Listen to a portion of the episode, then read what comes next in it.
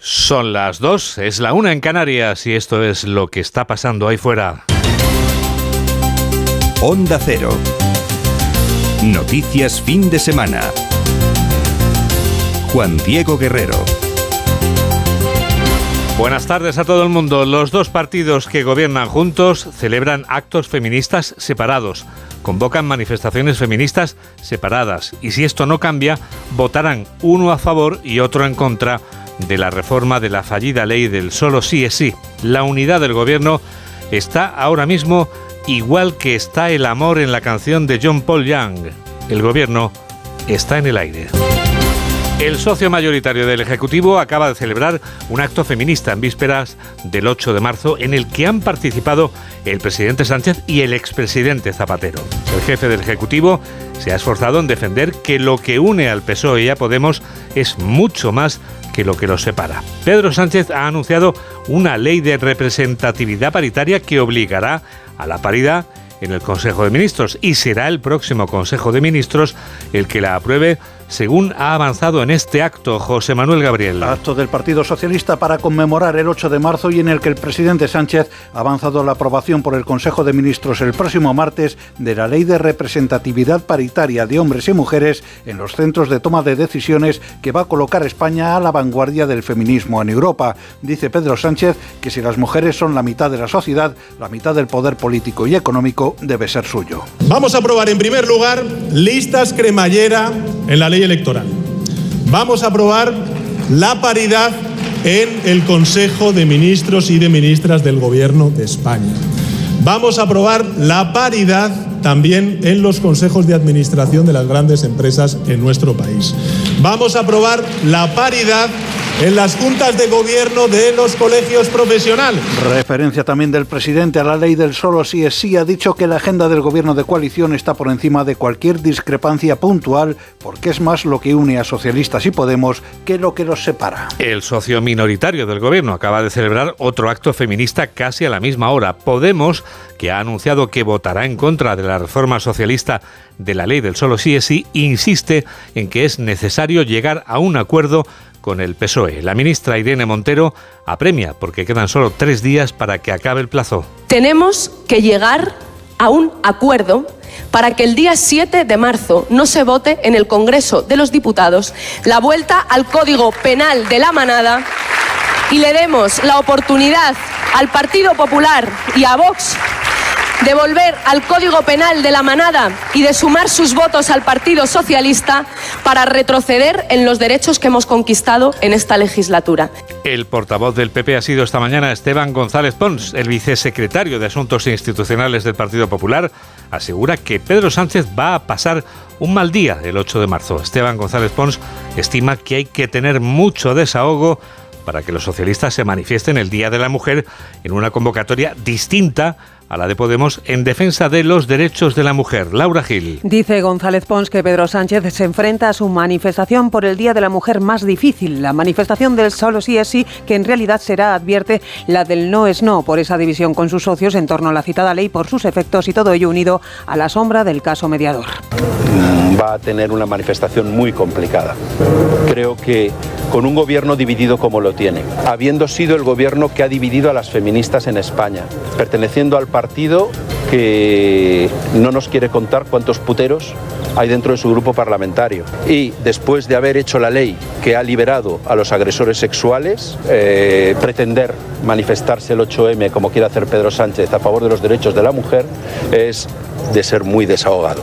El vicesecretario popular que ve un gobierno en descomposición habla también de favores asombrosos e indecentes concedidos por la Fiscalía General del Estado, dice el Tito Berni, y sume a ello la reforma de la Ley de Seguridad Ciudadana, cuya manifestación en contra, convocada por Jusapoloy, acudía a Pons para denunciar que se trata de una ley de inseguridad que desprotege a las fuerzas y cuerpos de seguridad, a los ciudadanos y a las instituciones públicas, y es que obedece, en su opinión, a una estrategia de Podemos para preparar la calle y aplicar su rodillo cuando gobierne el Partido Popular. Esa concentración a la que ha acudido Esteban González Pons Ha sido convocada por Jucil y Jupol, la asociación y el sindicato mayoritarios de la Guardia Civil y la Policía Nacional respectivamente. Agustín Leal, portavoz de Jucil, denuncia en Noticias Fin de Semana de Onda Cero que los daños de la fallida ley del solo sí es sí van a ser mayores si sale adelante la reforma de la Ley de Seguridad Ciudadana. Lo vemos muy reciente y que es muy sangrante, ¿no? De la aplicación de la ley de solo sí es sí.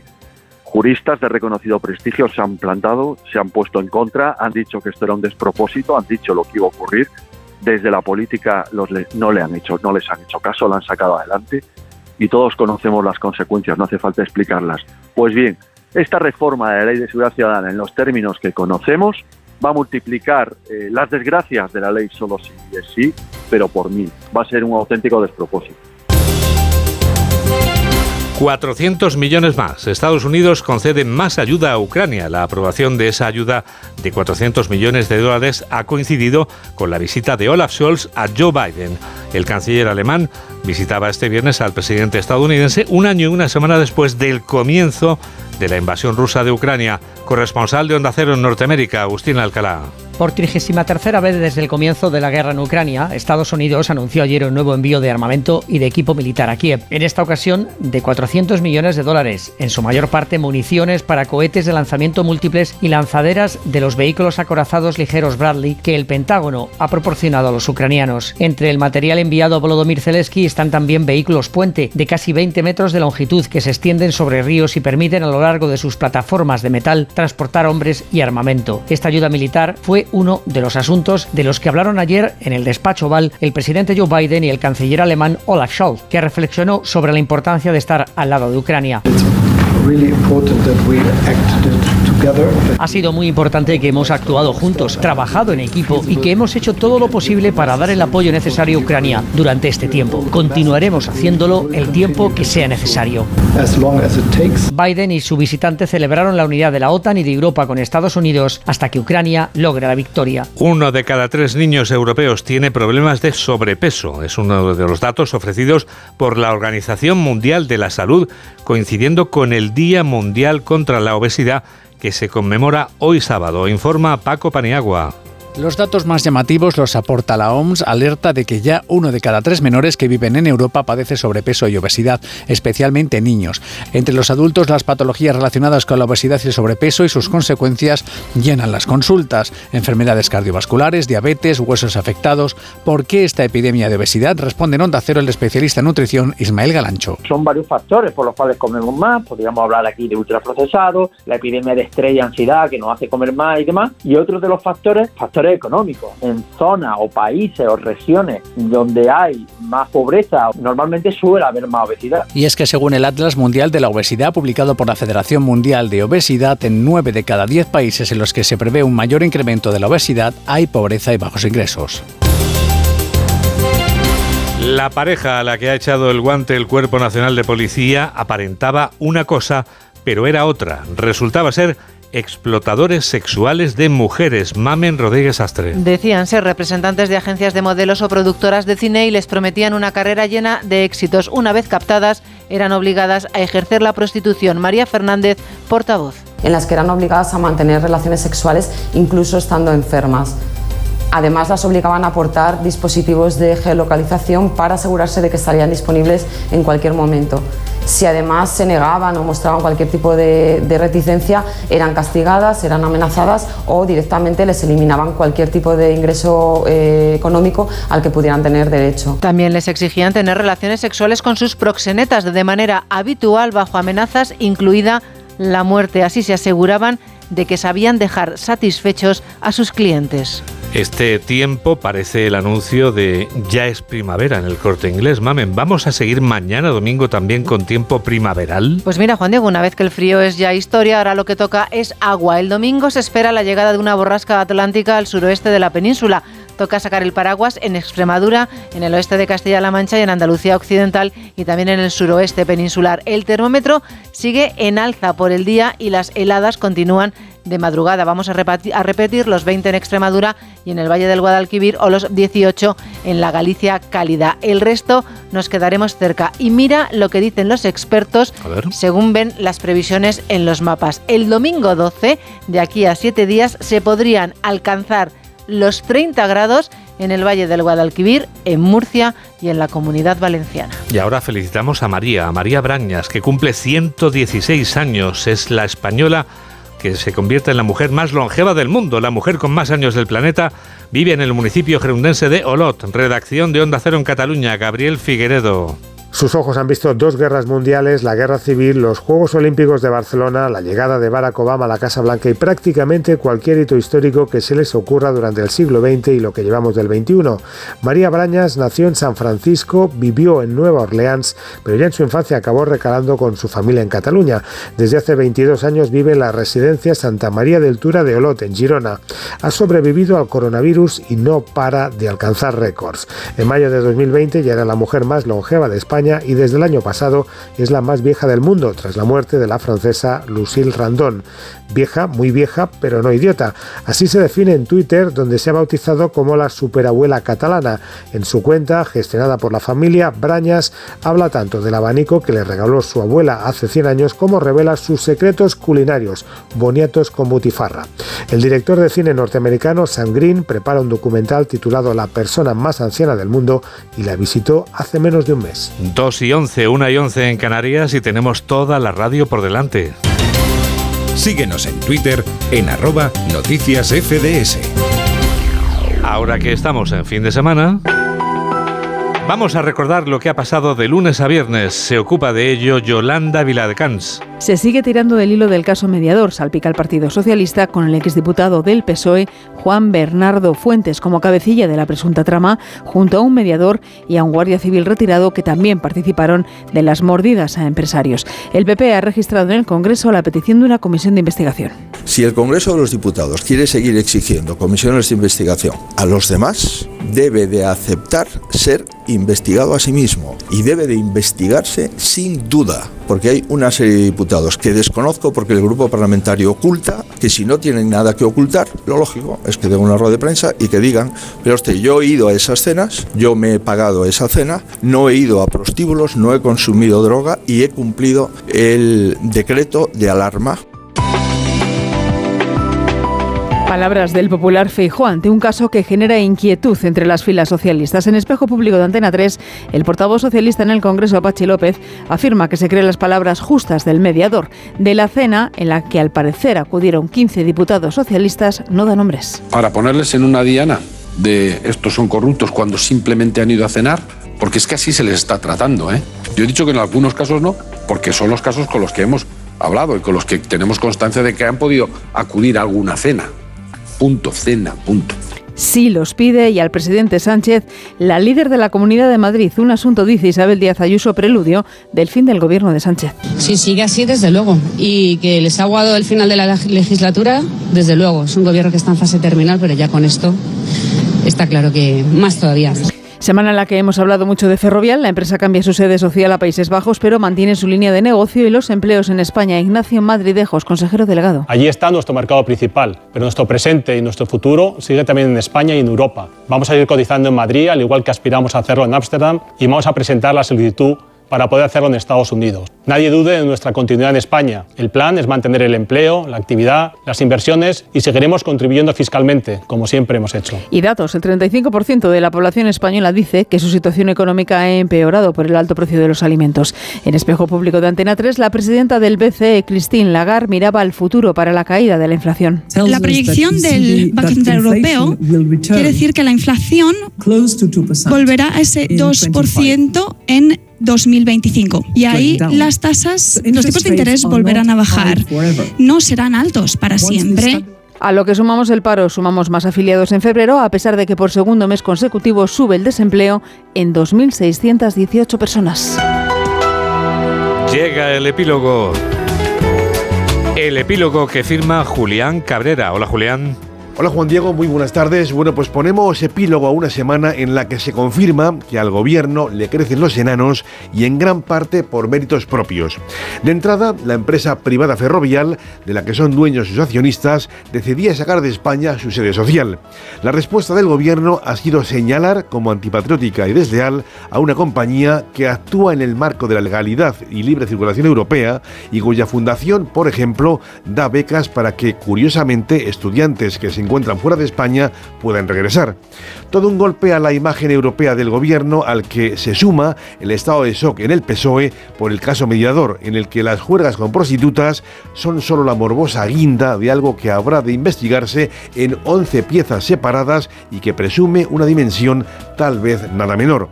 El escándalo seguirá dando que hablar, además en plena precampaña electoral en la que sigue aumentando el número de delincuentes beneficiados por la ley del solo sí ex sí.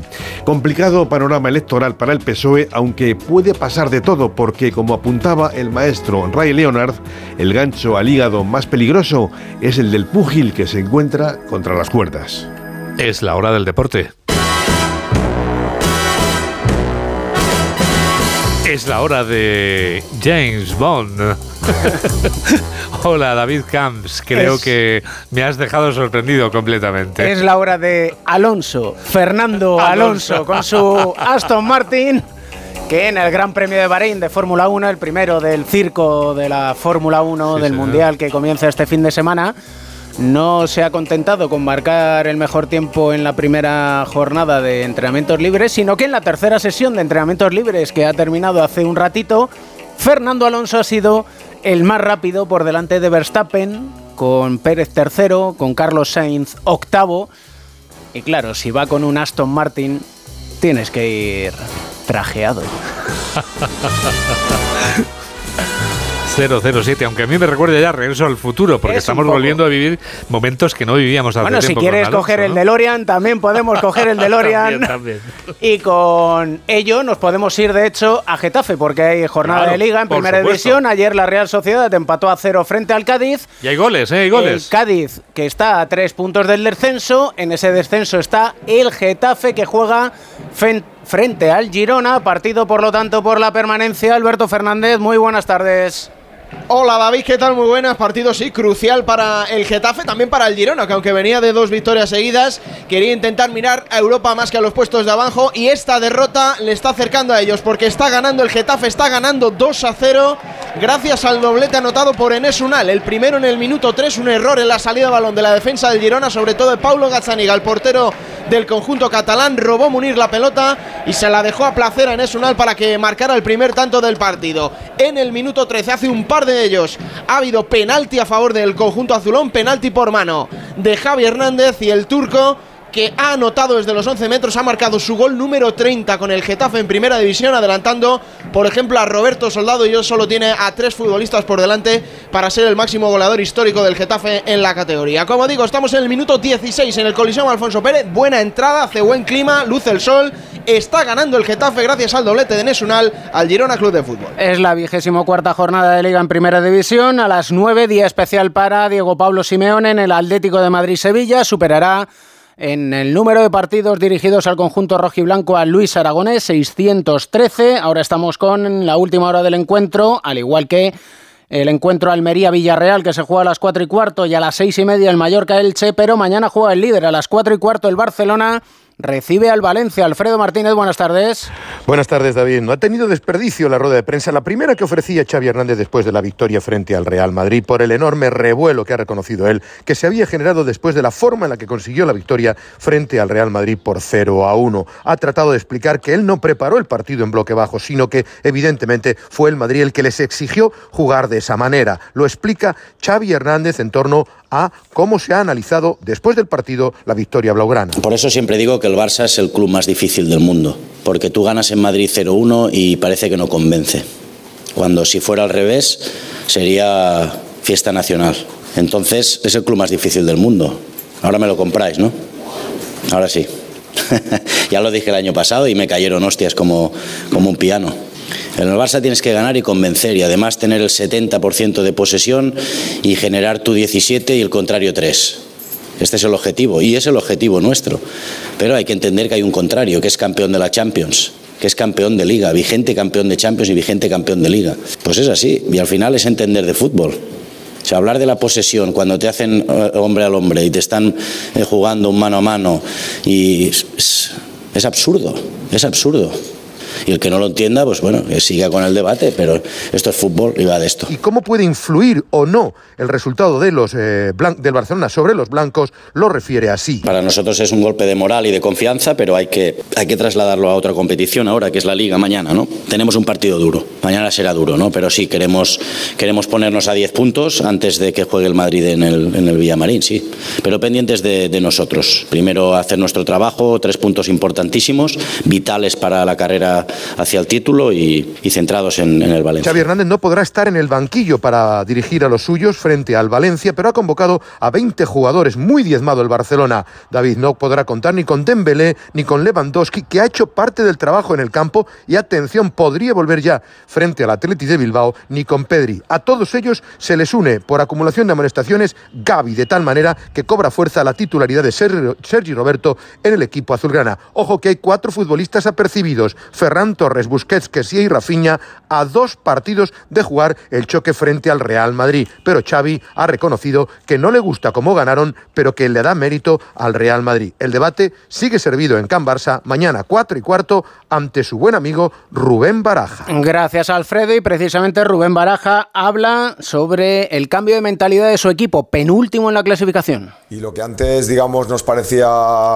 eh, todo buscar excusas o nos quejábamos de, de, cualquier situación, cuando estás en una mentalidad, eh, digamos, negativa o, digamos, miedosa, ¿no? Cambias esa mentalidad por una mentalidad potente. Mañana el Real Madrid juega en Sevilla ante el Betis. Alberto Pereiro, buenas tardes. Hola David, ¿qué tal? Muy buenas. Bueno, lo último que hemos conocido hace 20 minutitos ha sido la convocatoria del Madrid para el partido de mañana frente al Betis, como tú bien decías. Eh, no hay novedades. Se cae Luka Modric por sanción, se cae Lunin eh, por esa gastroenteritis y eh, los dos lesionados que ya conocíamos, tanto Ferland Mendy como David Álava. El resto están todos. Sigue entrando Álvaro Rodríguez, el chavalito del Castilla. El delantero, el toro, en la convocatoria con el primer equipo. de la rueda de prensa Carlo Ancelotti hay que destacar sobre todo un sonido. Eh, ya sabes que es muy manida la pregunta ahora de eh, que no pueden jugar eh, Luka Modric y Tony Cross en el mismo 11 porque el Madrid ralentiza mucho el juego, porque sufre a la hora de hacer un bloque alto a la hora de defender, porque pierden fuelle en la segunda parte. Bueno, pues la explicación del el técnico italiano es bastante más simple de lo que todos piensan, que sea verdad, es otra cosa. No la pienso así.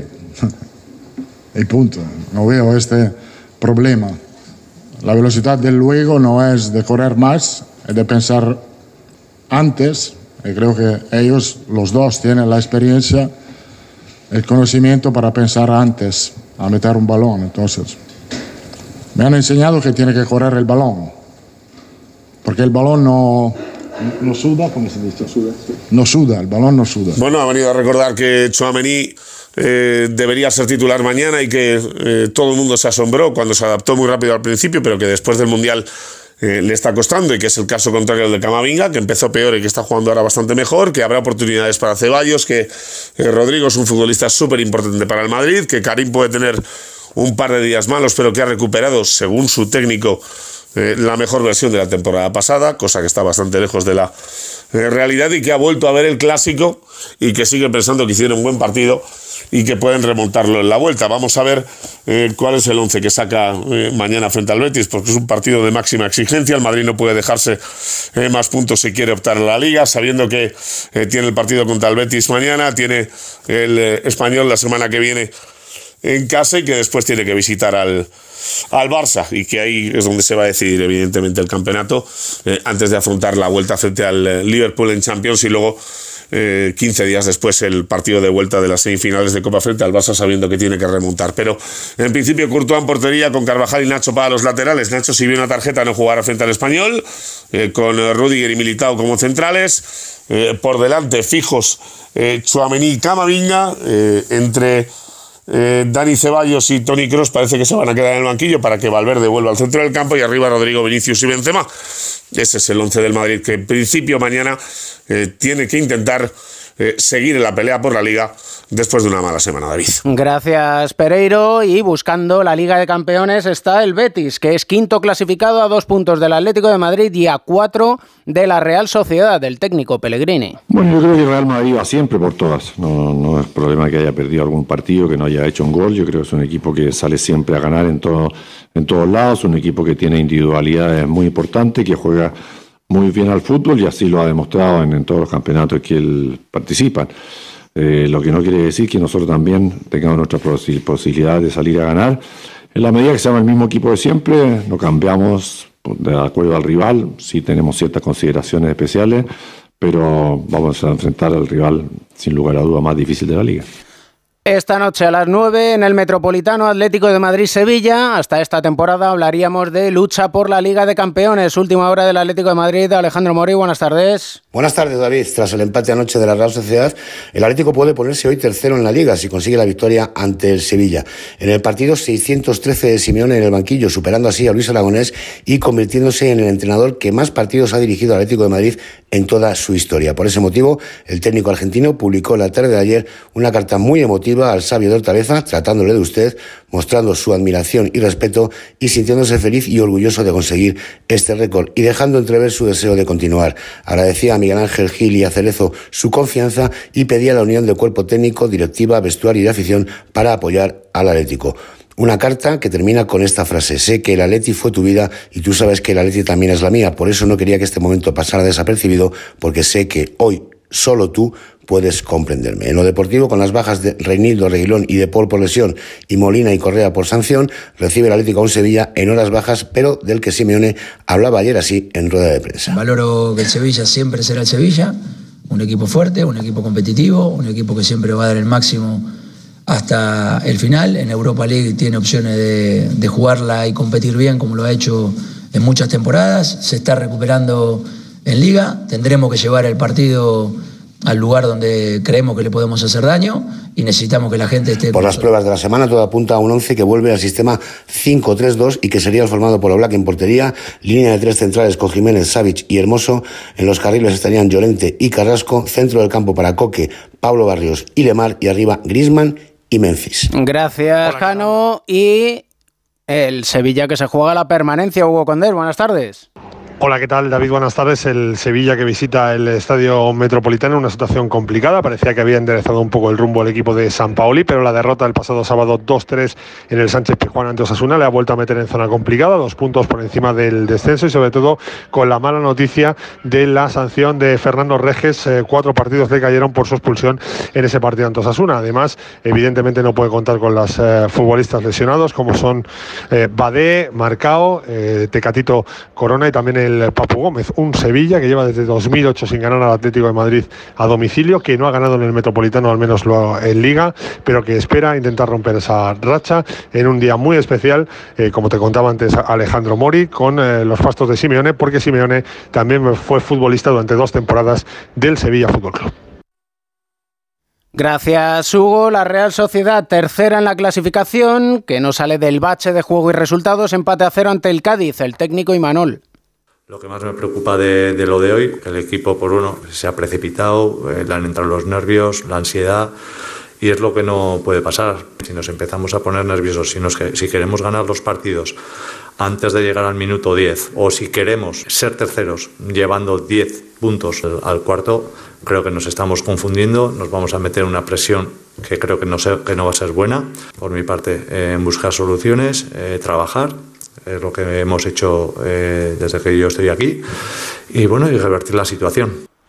La presión del descenso en el Almería Villarreal. Juan Antonio Manzano, buenas tardes. Hola David, segunda victoria consecutiva es el objetivo de la Unión Deportiva Almería en el partido que arrancará a las 4 y cuarto de la tarde aquí en el Power Horse. El conjunto rojiblanco, después de la victoria frente al Barça, llega con la moral por las nubes y con un grado de confianza realmente alto que además eh, se confirma viendo las estadísticas del equipo como local, siendo ahora mismo el tercer mejor conjunto de primera división en resultados en su propio terreno de juego. Solo Gonzalo Melero es baja al final, tras la última sesión de trabajo del día de ayer no se ha podido recuperar. El técnico espera contar con él y así están trabajando para que llegue al partido del Pizjuán la próxima semana, pero hoy será la única ausencia, aunque no hay convocatorias, espera que Gonzalo Melero y Fuoli, el tercer guardameta, sean los descartes en el día de hoy y por tanto la alineación es una incógnita, pero se supone que tras el buen trabajo realizado ante el Barcelona tendrá bastantes tintes de aquel partido. El conjunto rojiblanco es posible que vuelva a utilizar dos puntas, es posible también que vuelva a utilizar un tercer central, aunque eh, caído hacia la parte derecha, como es el caso de Chumi.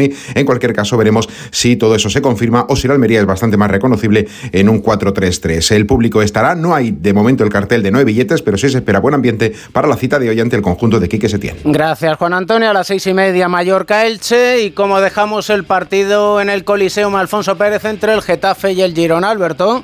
Pues le está costando al Girona, ¿eh? No consigue llegar con peligro a portería de Davisore. Ha visto cartulina amarilla Rorro Riquelme. De hecho, Borja Mayoral ha tenido cerca hacer incluso el 3 a 0. 29 de juego en el Coliseum. Doblete de Nesunal. Getafe 2, Girona 0. Además, en segunda división, Andorra 0, Las Palmas 0. Jugado anoche para hoy, Burgos, Granada, Huesca, Levante, Tenerife, Eibar y Mirandés Oviedo. Y en la Liga Endesa de Baloncesto, Manresa, Fuenlabrada, Unicaja, Girona, Breogán, Betis, Zaragoza, Barcelona. De todo, ya lo sabes. Juan Diego Guerrero, a partir de las tres y media en el Radio Estadio con Edu García y toda la tropa de deportes de Onda Cero. Y ahora, cuando son las dos y media, una y media en Canarias, sabes lo que vamos a contar, ¿verdad? Dímelo. ¿Lo que está pasando? Ahí fuera. Onda Cero. Noticias fin de semana. Juan Diego Guerrero. Lo esencial de este sábado es lo que sintetiza en un minuto Yolanda Viladcans. Lo esencial en una última hora que acabamos de conocer que nos llega desde Barcelona, donde ha descarrilado un tranvía en la diagonal, ha chocado con una ambulancia, hay siete heridos. Seguiremos pendientes de los detalles que vayamos conociendo de esta información. Esencial además hoy dos actos con el mismo tema del propio gobierno, pero contraprogramados entre sí. Por un lado, el presidente del gobierno, Pedro Sánchez, que ha anunciado que el Consejo de Ministros aprobará el martes la tramitación de una nueva ley de representación paritaria de mujeres y hombres en órganos de decisión que colocará a España en la vanguardia del feminismo en Europa. Por otro lado, el acto feminista de Podemos, donde la ministra de Igualdad, Irene Montero, ha urgido al PSOE a llegar a un acuerdo para que el 7 de marzo no se vote en el Congreso, junto al PP y Vox, la vuelta al Código Penal de la manada en la toma de consideración de la reforma socialista de la ley del solo sí es sí, ley de la que también ha hablado hoy el vicesecretario de Institucional del Partido Popular, Esteban González Pons, que cree que el presidente del Gobierno va a tener una manifestación del sí es sí, que va a ser la del no es no el próximo 8 de marzo por la división con sus socios. Con la policía, que ha detenido una pareja que creó una red de agencias de modelos para explotar sexualmente a más de 120 mujeres y en el exterior se cumplen 374 días de guerra en Ucrania, con el ministro de Defensa ruso visitando la zona de la operación especial militar rusa en este país, mientras su presidente Zelensky espera que las negociaciones de adhesión a la Unión Europea puedan comenzar este mismo año. 2 y 32, 1 y 32 en Canarias y tenemos toda la radio por delante. Síguenos en Facebook en Noticias Fin de Semana Onda Cero. Los dos partidos que están gobernando juntos celebran actos feministas separados, convocan manifestaciones feministas separadas y si esto no cambia van a votar uno a favor y otro en contra de la reforma de la fallida ley del solo sí es sí.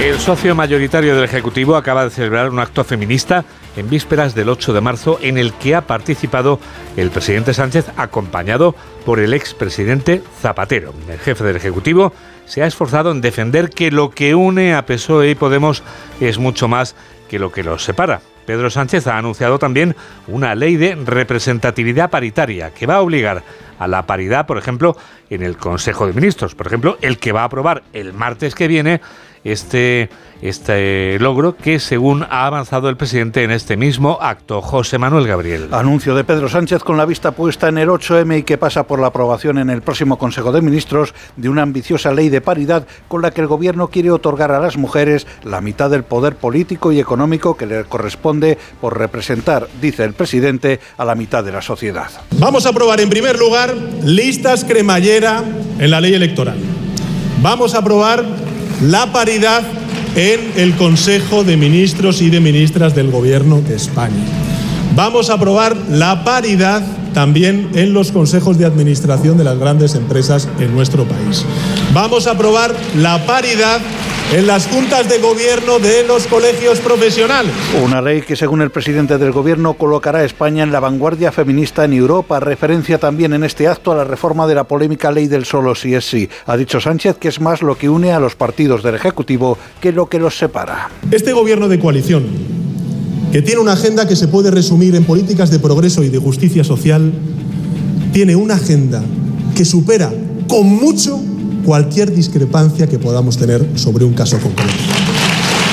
Con mucho, porque nos unen más cosas de las que nos separan. Pedro Sánchez ha indicado que España necesita una década de progreso para revertir el daño que el Partido Popular y sus políticas neoliberales causaron al estado del bienestar. El socio minoritario del gobierno celebraba otro acto feminista casi a la misma hora que el del PSOE. Podemos, que ha anunciado que votará en contra de la reforma socialista de la ley del solo sí es sí, insiste en que es necesario llegar a un acuerdo con el PSOE.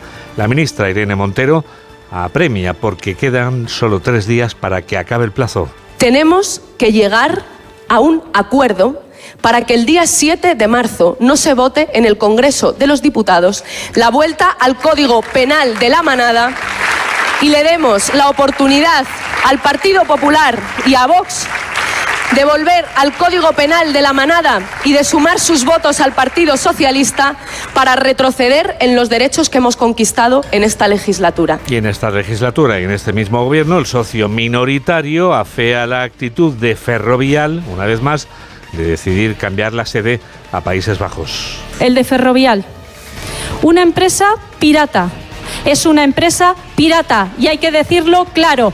Y por eso nosotras proponemos atarles en corto, que tengan que devolver hasta el último euro que le dieron los españoles y las españolas.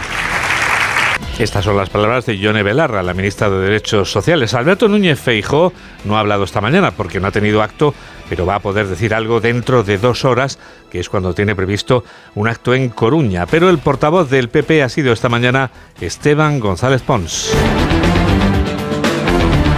El vicesecretario de Asuntos Institucionales del Partido Popular augura que Pedro Sánchez va a pasar un mal día el 8 de marzo. González Pons considera que hay que tener mucho desahogo para que los socialistas se manifiesten el Día de la Mujer en una convocatoria distinta a la de Podemos en defensa de los derechos de la mujer, informa Laura Gil. El popular González Pons asegura que Pedro Sánchez se enfrenta a su manifestación por el 8M más difícil, la del no es no, remarca por la división con sus socios a cuenta de la ley del solo sí es sí, sus efectos y la sombra del caso mediador va a tener una manifestación muy complicada. Creo que con un gobierno dividido como lo tiene, habiendo sido el gobierno que ha dividido a las feministas en España, perteneciendo al partido que no nos quiere contar cuántos puteros hay dentro de su grupo parlamentario. Y después de haber hecho la ley que ha liberado a los agresores sexuales, eh, pretender manifestarse el 8M como quiere hacer Pedro Sánchez a favor de los derechos de la mujer es de ser muy desahogado. Denuncia además que el Tito Berni ha recibido favores de la Fiscalía General del Estado asombrosos e indecentes y considera sospechosa y extraña la oposición de la Fiscalía a registrar el despacho del exdiputado socialista en el Congreso. Todo con un gobierno en descomposición afirma que impulsa una ley de inseguridad en referencia a la reforma de la ley Mordaza que traerá, dice, más inseguridad jurídica y desprotección para que Podemos pueda aplicar el rodillo en la calle cuando el PP gobierne. Esta es la ley que prepara Podemos para ocupar la calle si el Partido Popular gana las elecciones. Y lo terrible es que el PSOE la apoye en un acto de absoluta irresponsabilidad y transmitiendo el mensaje de que ya son conscientes de que perderán y preparan el terreno para la oposición que piensan hacerle al gobierno que van a elegir los españoles. Sobre la marcha de Ferrovial de España lo interpreta Pons como un síntoma de lo que pasa hoy en nuestro país y a la pregunta de cómo valora la renuncia del diputado Casero y su marcha de la militancia del PP tras su procesamiento por el Supremo, responde Pons textualmente, ha hecho lo que tenía que hacer. Esteban González Pons ha acudido, como contamos, a apoyar a los guardias y policías que se han concentrado en la Plaza de Neptuno de Madrid para mostrar su oposición a la reforma de la Ley de Seguridad Ciudadana o Ley Mordaza. La concentración ha sido convocada por Jucil y Jupol la asociación el sindicato mayoritarios de la Guardia Civil y la Policía Nacional, Laura. Sí, la asociación Jusapol Juan Diego, a cuya llamada se suma también el sindicato CESIF y partidos como PP y Ciudadanos, cuyos representantes han apoyado, como decías, con su presencia al colectivo que volvía a aceptarse hoy en Madrid, como ya hizo en noviembre de 2021, para hacerse oír. Y para alzar su voz contra la reforma de la Ley de Seguridad Ciudadana de 2015, llamada por sus detractores Ley Mordaza y sus efectos cuando vea la luz, como la desprotección de los agentes tras perder la consideración de autoridad o la opción de poder ser grabados, que destacaba en Noticias Fin de Semana Agustín Leal, portavoz de JUCIL, la Asociación Mayoritaria de Guardias Civiles. Hay una docena de puntos que son muy lesivos para la operatividad de las fuerzas y cuerpos de seguridad. Uno de ellos es la pérdida del principio de veracidad en nuestra palabra, en nuestro estado policial, ¿no? que se va a poner en duda y se va a poner a la misma altura del delincuente. Otro punto también que nos fotografíen hoy en día con un teléfono móvil en tiempo real una imagen se puede hacer viral y la cara de un policía se hace viral. ¿no? Otro también es el uso de las pelotas de goma, intentan prohibirlas. Yo quiero recordar eh, que las pelotas de goma no son un medio ofensivo, sino defensivo. La reforma impulsada por PSOE y Unidas Podemos fue elevada el 1 de febrero a la Comisión de Interior del Congreso gracias al voto favorable de Esquerra, mientras desde Interior mantienen que confían en el acuerdo, desde Jusapol advierten que si sigue adelante la reforma multiplicará las dramáticas consecuencias de la ley del solo sí es sí. Laura Borràs, que sigue como presidenta de Junts per Catalunya, aunque esté siendo juzgada por prevaricación, ha reaparecido públicamente. Lo ha hecho la líder del partido en el que milita otro hombre que tiene cuentas pendientes con la justicia, el expresidente al fuga Carles Puigdemont. Desde Onda Cero Barcelona informa Georgina Boisareu. La presidenta de Junts, Laura Borràs, ha aprovechado su primera aparición pública tras el juicio por prevaricación para cargar contra el gobierno de Per Aragonès. Produeix una certa vergonya aliena sentir el president aragonès dient que el pacte Dice Burras que le produce una cierta vergüenza ajena escuchar al presidente aragonés decir que el pacto con Junts para presidir el Parlamento está superado, porque entonces asegura estaría también afectada la presidencia del propio presidente. Burras acusa a Esquerra de dar un giro autonomista y de rendirse y sitúa a su partido, a Junts, como el último baluarte del independentismo. Son las 3 menos 19 minutos, son las 2 menos 19 minutos en Canarias. Enseguida les contamos más cosas. Bueno, de hecho, enseguida les vamos a llevar a dar la vuelta al mundo y lo vamos a hacer en 80 segundos. Hola amigos, soy Rafa Fernández y nunca fallo a la cita de Noticias Fin de Semana, aquí en Onda Cero, con Juan Diego Guerrero.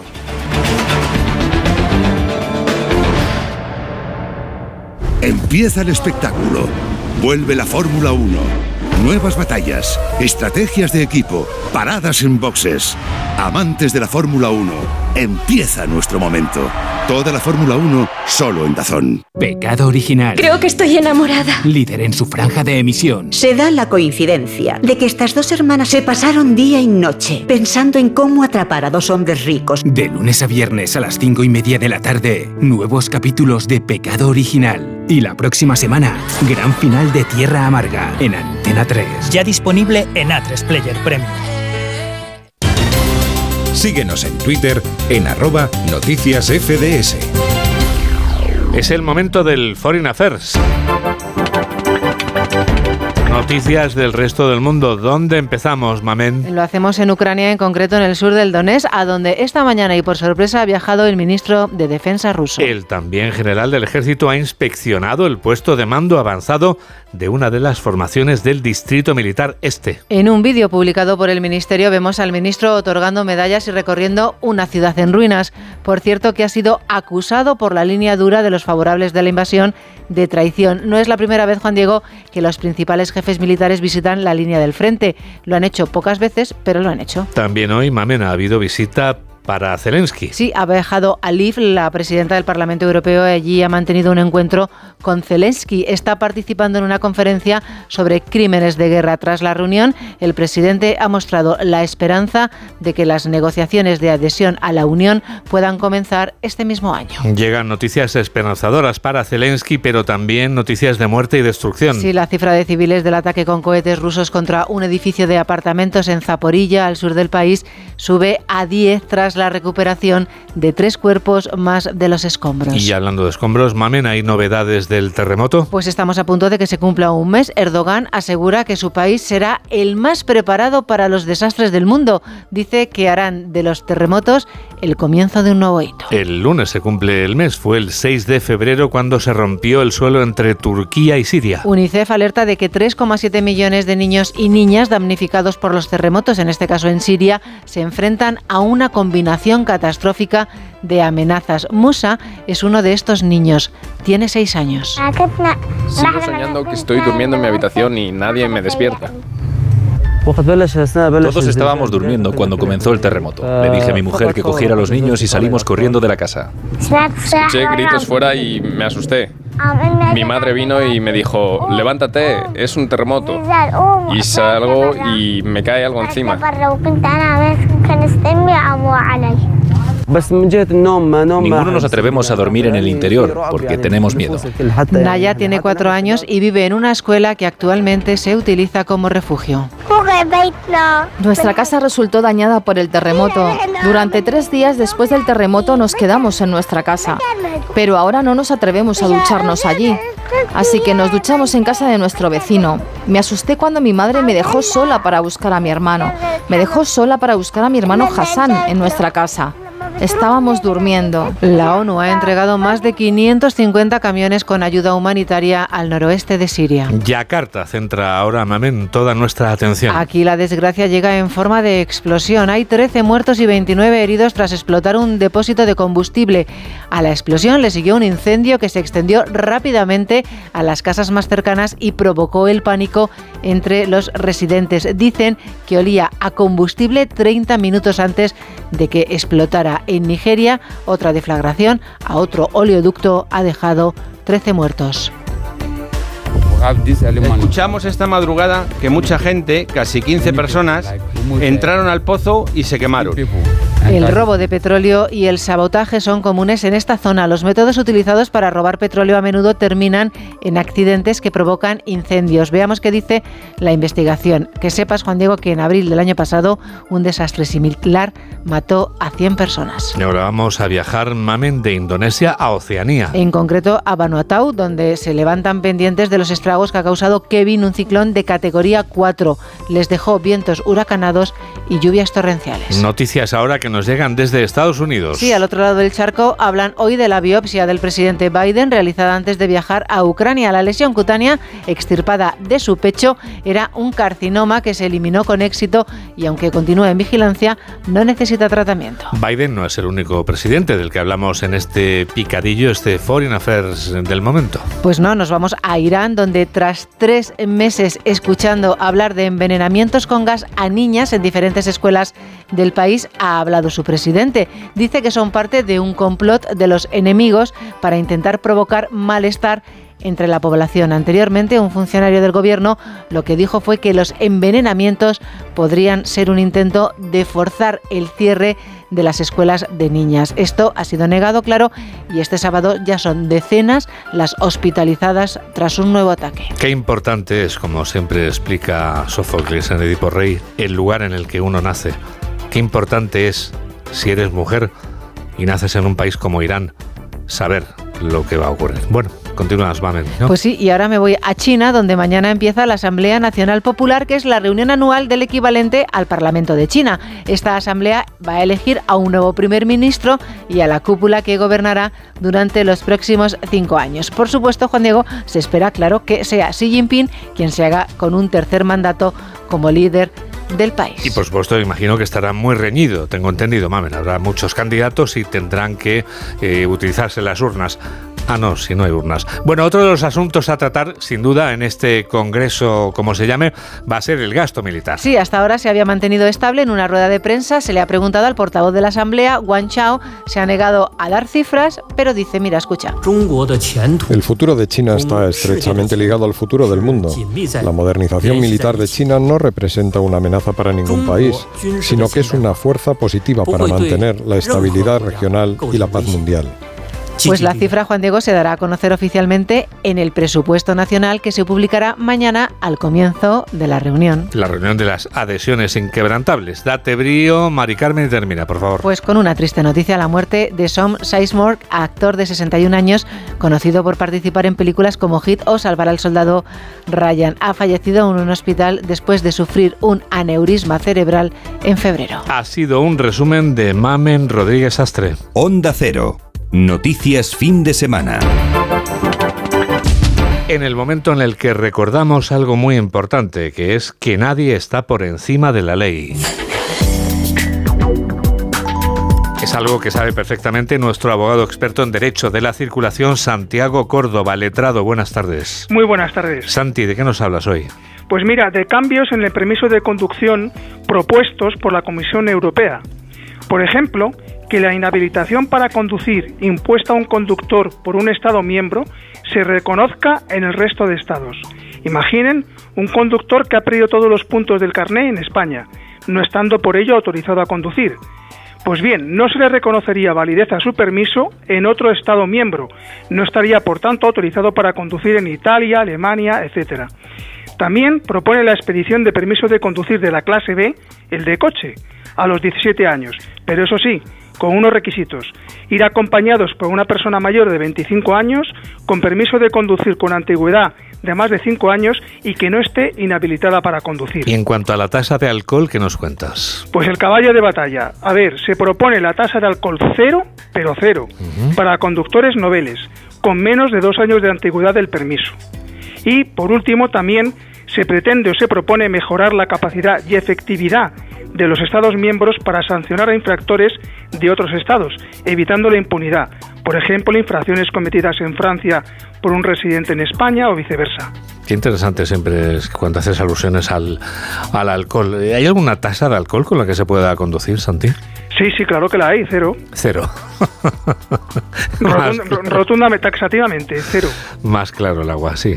Gracias, Santiago Córdoba, y muy buenas tardes. Un abrazo. Muy buenas tardes. Dentro de 10 minutos serán las 3, serán las 2 en Canarias, y enseguida vamos a viajar hasta una isla que hoy queremos recordar, porque no os hemos olvidado. Aquí no os hemos olvidado. Palmeros. Hola, soy Susana Griso y yo también escucho noticias fin de semana de Onda Cero con Juan Diego Guerrero. Los mejores True Crime ahora se escuchan. Denise hacía el camino en solitario. La peregrina. Nada se sabe de ella desde el momento de su desaparición. Nunca antes habíamos visto ningún caso en que una persona te viola y te deja en el sitio donde te cogió. Una misma marca sobre las víctimas. El asesino de la baraja. Dos cartas de la baraja situadas a su lado. Solo en Sonora. Este sábado la liga se juega en Radio Estadio. Un duelo Champions de comienzo de temporada convertido ahora en un partido clave para objetivos dispares.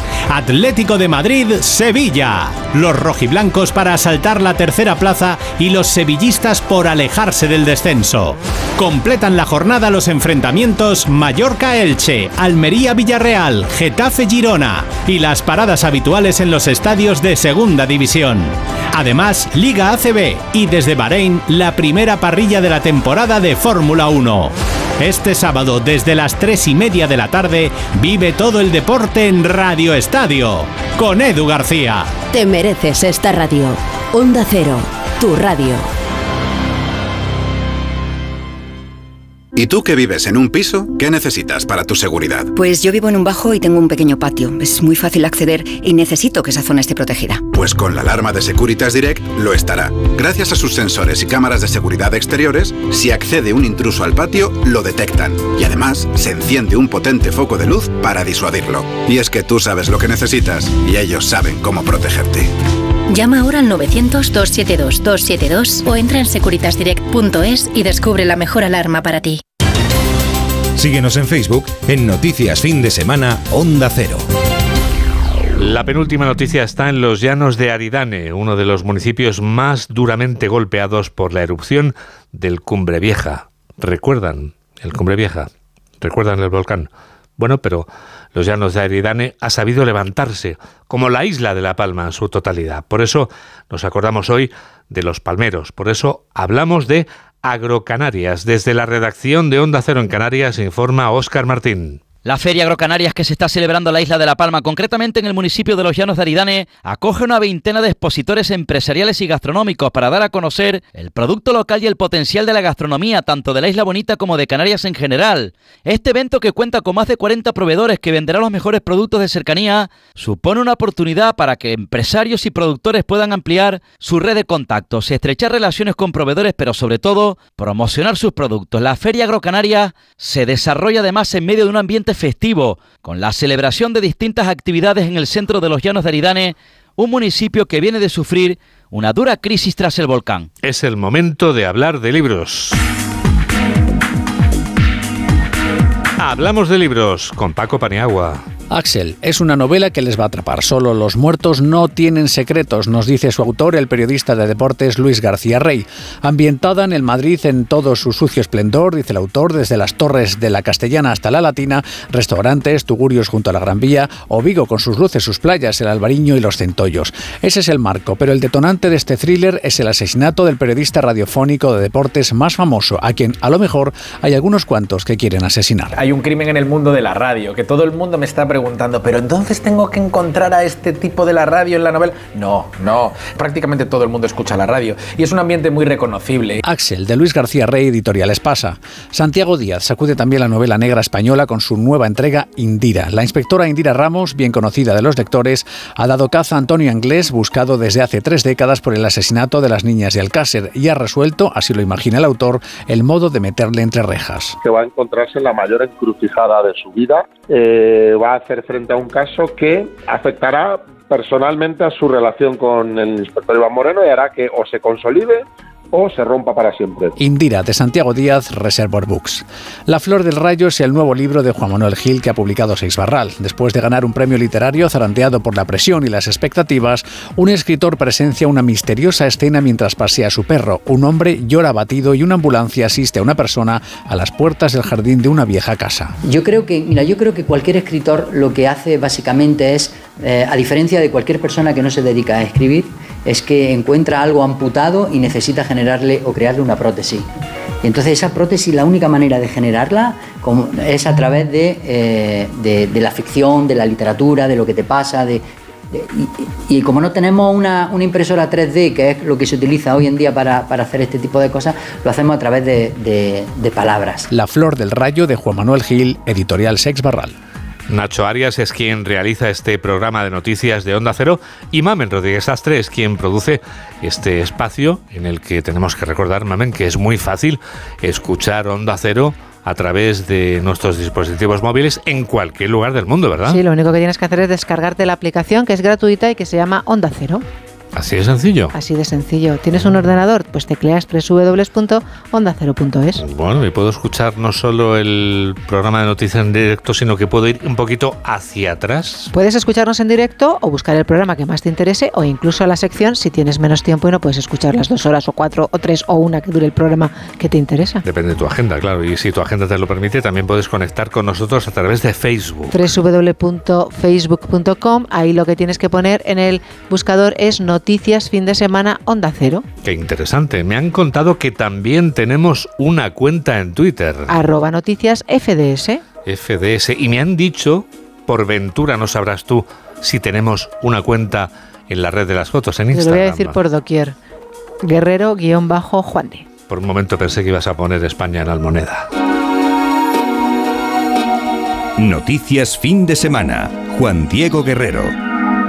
Como pasa el tiempo, nos despedimos ya con el nuevo single de una banda británica que nacía en 1980. Dave Graham canta y Martin Gore lo acompaña como segunda voz en esta canción de The Best Mode, que es el anticipo del decimoquinto álbum de la banda. Es el primer álbum que publican como dúo después del fallecimiento de Andrew Fletcher. El disco suena así. Dentro de unos días llegará ese disco de larga duración que va a ser publicado y que tiene un título en latín, Memento Mori. Recuerda que morirás.